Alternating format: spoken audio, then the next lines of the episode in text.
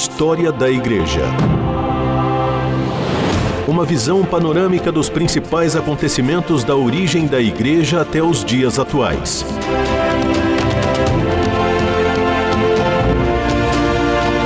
Apresentação do pastor e historiador Marcelo Santos. Olá, querido ouvinte da RTM, eu sou o pastor Marcelo Santos e mais uma vez estou aqui com você para juntos caminharmos pela história da igreja. Uma alegria, um privilégio podermos caminhar ao longo dessa história e podemos conhecer um pouco mais. Eu fico feliz uh, por você que tem estado com a gente desde o início, desde o primeiro programa. Começamos lá no período interbíblico, falamos acerca da origem do cristianismo, né, Jesus, seus discípulos, a formação da igreja no período ali neotestamentário.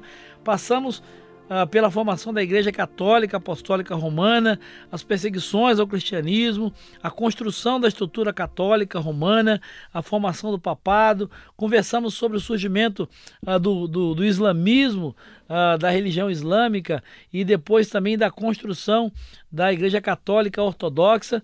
E depois, então, retomamos a conversa para a história do protestantismo a partir do século XVI, a partir da Reforma Protestante, e chegamos até o movimento evangelical do século XX. Conversamos também nesse período sobre algumas linhas teológicas importantes na, na história da igreja. E se você não tem acompanhado os nossos programas, se você não pegou essa série desde o início, eu quero convidar você a acessar lá a nossa página da RTM e procurar lá o programa História da Igreja. Todos os programas estão disponíveis na sequência, na ordem, para você é, aprender um pouco mais, para você ouvir na sequência. São cerca de 10, 12 minutinhos. Então, aí no trânsito, aí no intervalo, num tempo que você tem, você pode aí conhecer e ter uma visão panorâmica da história da igreja. É, e eu creio que isso vai contribuir muito né, para o seu conhecimento, para a sua formação e até mesmo entender um pouco das suas raízes históricas, teológicas, doutrinárias e entender. É, por que você está na denominação onde você está, por que você tem as convicções que você tem, né, de onde elas vieram, qual o processo dessa uh, construção. Nós vamos fechar hoje a questão da formação do movimento evangelical conversando sobre o Congresso de Lausanne em 1989. Esse Congresso de Lausanne, ou o segundo Congresso de Lausanne, como ele ficou mais conhecido, ele aconteceu de 11 a 20 de julho de 1989, sob o tema Proclamar Cristo até que ele venha.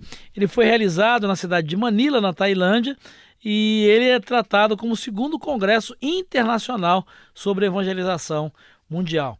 Com cerca de 3.500 delegados registrados de 173 países, estima-se que houve mais de 4 mil pessoas presentes nesse congresso, nessa conferência.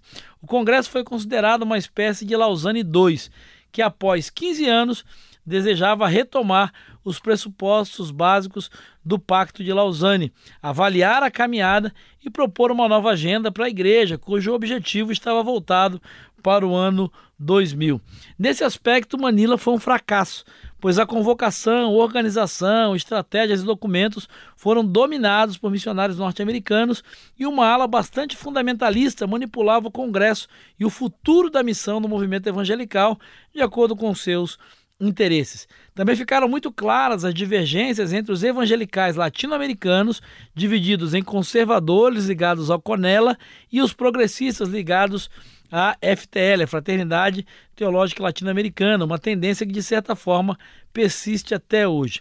Ao final do congresso, um manifesto foi produzido com o título geral de Chamado à Igreja Toda para pregar o evangelho todo ao mundo todo. O encontro de Manila, em 1989, serviu como um trampolim para estratégias futuras e um marco na missão global, como veremos a seguir. História da Igreja.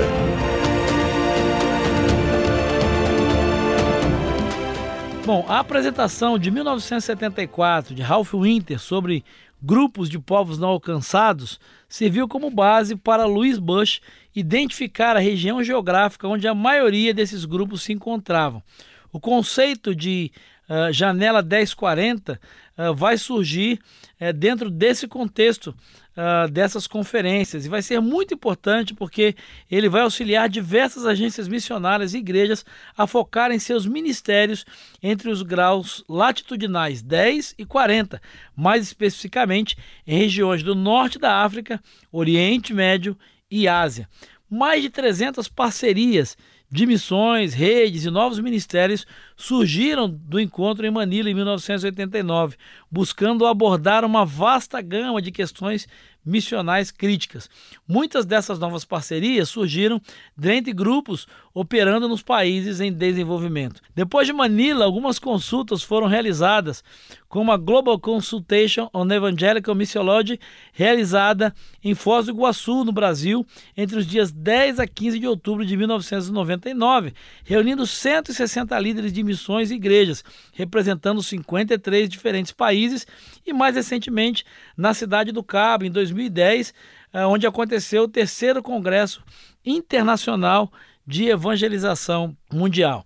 É importante destacar né, essa contribuição uh, da, dessa conferência e dessas conferências nesse aspecto da construção da janela 1040. Ela teve um papel uh, muito importante por ajudar, então, a definir esse recorte né, da, da, do foco da ação missionária, do investimento, tanto humano quanto financeiro, da ação missionária, uh, conseguindo identificar e recortar né, os países não alcançados, os países mais carentes do Evangelho, os países onde a igreja, ou para onde a igreja, deveria focar e direcionar toda a sua atenção. Uh, esse congresso teve um papel muito, muito importante e eu tenho certeza de que vale a pena você uh, buscar um pouco mais a respeito disso. Vale a pena mesmo até uh, buscar na época os recortes e aquilo que foi escrito e registrado, por exemplo, como que diz a revista Christianity Today. Ela descreve o terceiro Congresso Internacional de Evangelização Mundial na cidade do Cabo como um encontro com a participação de líderes evangélicos mais jovens e mais diversos étnica e geograficamente, como jamais visto antes. O Congresso da Cidade do Cabo em 2010 foi cuidadosamente projetado para refletir uma demografia precisa da Igreja Global, dando voz especial para a Igreja dos países em desenvolvimento. O compromisso da Cidade do Cabo, que é o documento que foi produzido, conhecido como CCC, identificou mais de 30 desafios missionais urgentes, correspondendo à maioria com uma rede temática. As redes incluem o avanço do evangelho, incluindo comunicação oral, comunidades em diáspora, no mundo das ideias e em cada esfera da sociedade, inclusive no ambiente de trabalho, educação e praças públicas. O CCC, né, que é o Compromisso da Cidade do Cabo, não é o PCC, é o CCC, Compromisso da Cidade do Cabo. Ele registra o que acreditamos que o Espírito Santo esteja falando para a igreja até os dias atuais e serve como um mapa para as atividades do movimento missionário atual.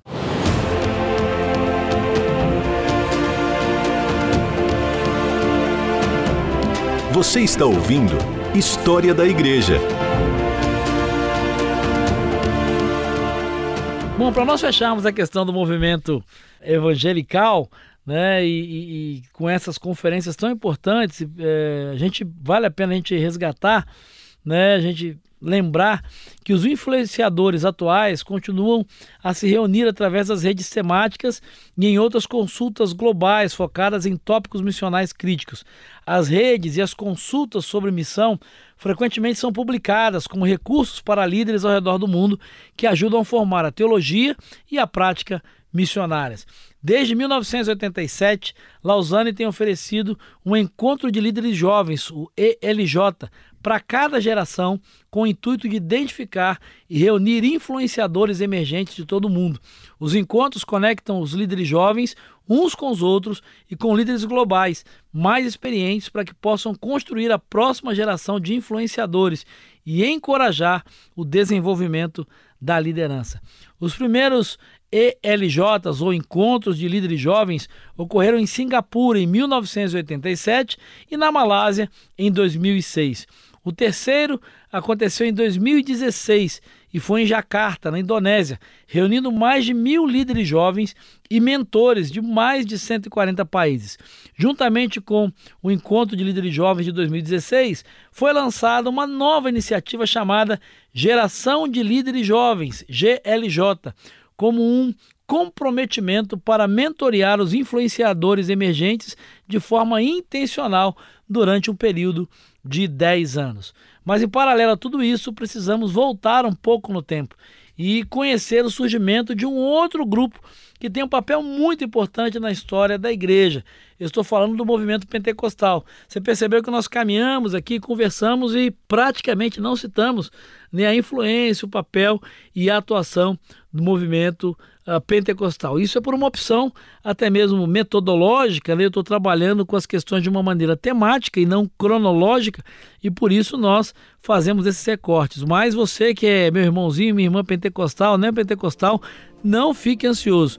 Nós vamos começar a caminhar então sobre o movimento pentecostal, conhecer a sua origem, a sua história, os seus desdobramentos, a sua importância, a sua atuação e, por que não, né, a revolução que o movimento pentecostal acaba por produzir desde o seu surgimento no início do século XX, dentro da história da igreja e da história do protestantismo de uma forma muito mais específica. Mas isso é uma outra história, uma outra história que nós começamos a caminhar e a contar no próximo programa. E eu espero, sinceramente, encontrar você lá e ter a sua companhia. Um grande abraço, até lá e que Jesus te abençoe. História da Igreja. Uma visão panorâmica dos principais acontecimentos da origem da Igreja até os dias atuais. Produção e apresentação: Pastor Marcelo Santos. Realização: Transmundial.